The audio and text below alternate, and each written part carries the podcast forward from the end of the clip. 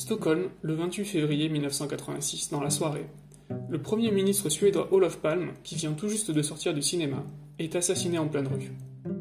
Une immense enquête policière est alors lancée et n'a toujours pas abouti 33 ans après les faits. Ce meurtre est d'autant plus surprenant qu'il intervient en Suède, le pays où les trains arrivent à l'heure et dont le consensus social-démocrate est érigé en modèle.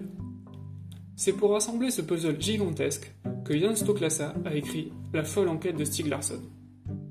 L'auteur s'est appuyé sur le travail mené par le père de la saga de Millennium pour tenter d'y voir plus clair. Larsson, en grand spécialiste de l'extrême droite, avait déjà bien avancé et identifié les personnes susceptibles d'en vouloir à Olof Palme. Profitant de ces informations et après des années d'investigation, Stoklasa est parvenu à identifier une personne qui pense être le tueur. Jacob Tedlin, un nom qu'il a volontairement modifié. Pour parvenir à ses fins, l'écrivain a utilisé des méthodes audacieuses. Il s'est notamment fait passer pour un journaliste afin de rencontrer un intermédiaire très douteux dans la République turque de Chypre du Nord. Il s'est aussi appuyé sur une figure féminine, Lida, dans le but d'obtenir des informations, voire des aveux du tueur. C'est une plongée vertigineuse dans un complot politique d'envergure internationale qui nous est offerte.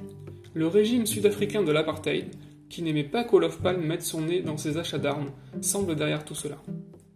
Mais on ignore à ce jour qui a pressé la détente.